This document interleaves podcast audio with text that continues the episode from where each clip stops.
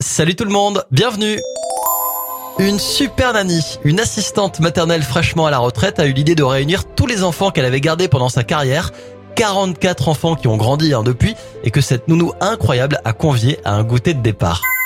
Une première en France, le Crous de Corse a décidé que tous les étudiants, boursiers ou non, pourraient bénéficier de deux repas gratuits par jour dans les restos universitaires sur présentation d'un justificatif de leur statut, entrée, plat, dessert, entièrement gratuit.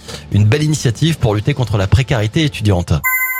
On termine avec une idée écolo originale pour sensibiliser la population au problème de la sécheresse et les pénuries d'eau dans le pays. Une entreprise de Singapour a lancé une bière fabriquée avec des eaux usées recyclées.